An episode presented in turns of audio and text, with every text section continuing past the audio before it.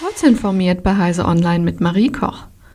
Mit großer Mehrheit von 43 zu 2 Stimmen hat sich am Mittwoch der Ausschuss für den Binnenmarkt und Verbraucherschutz des EU-Parlaments dafür ausgesprochen, dem Kabelsalat in der digitalen Gerätewelt ein Ende zu bereiten. Hersteller von Mobiltelefonen, Tablets, Laptops, Kopfhörern und Digitalkameras müssen dem Beschluss zufolge künftig auf ein einheitliches Ladeverfahren setzen. Als Standard dafür ist der derzeit am meisten verbreitete USB-C-Anschluss vorgesehen.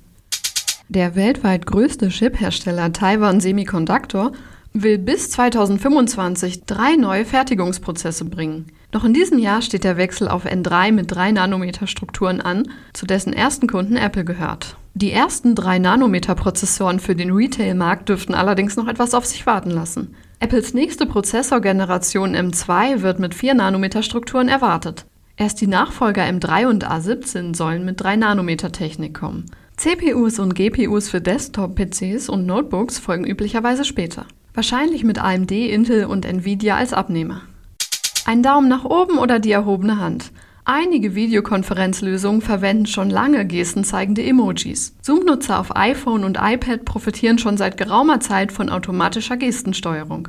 Die reale Geste des Users wird automatisch in entsprechende Emojis übersetzt. Nun gibt es diese Funktion auch auf dem Desktop. Um diese zu verwenden, wird ein Update auf die neue Version für den Mac oder Windows benötigt. Wer die Funktion dann ausprobieren will, muss die Gestenerkennung in den Einstellungen aktivieren.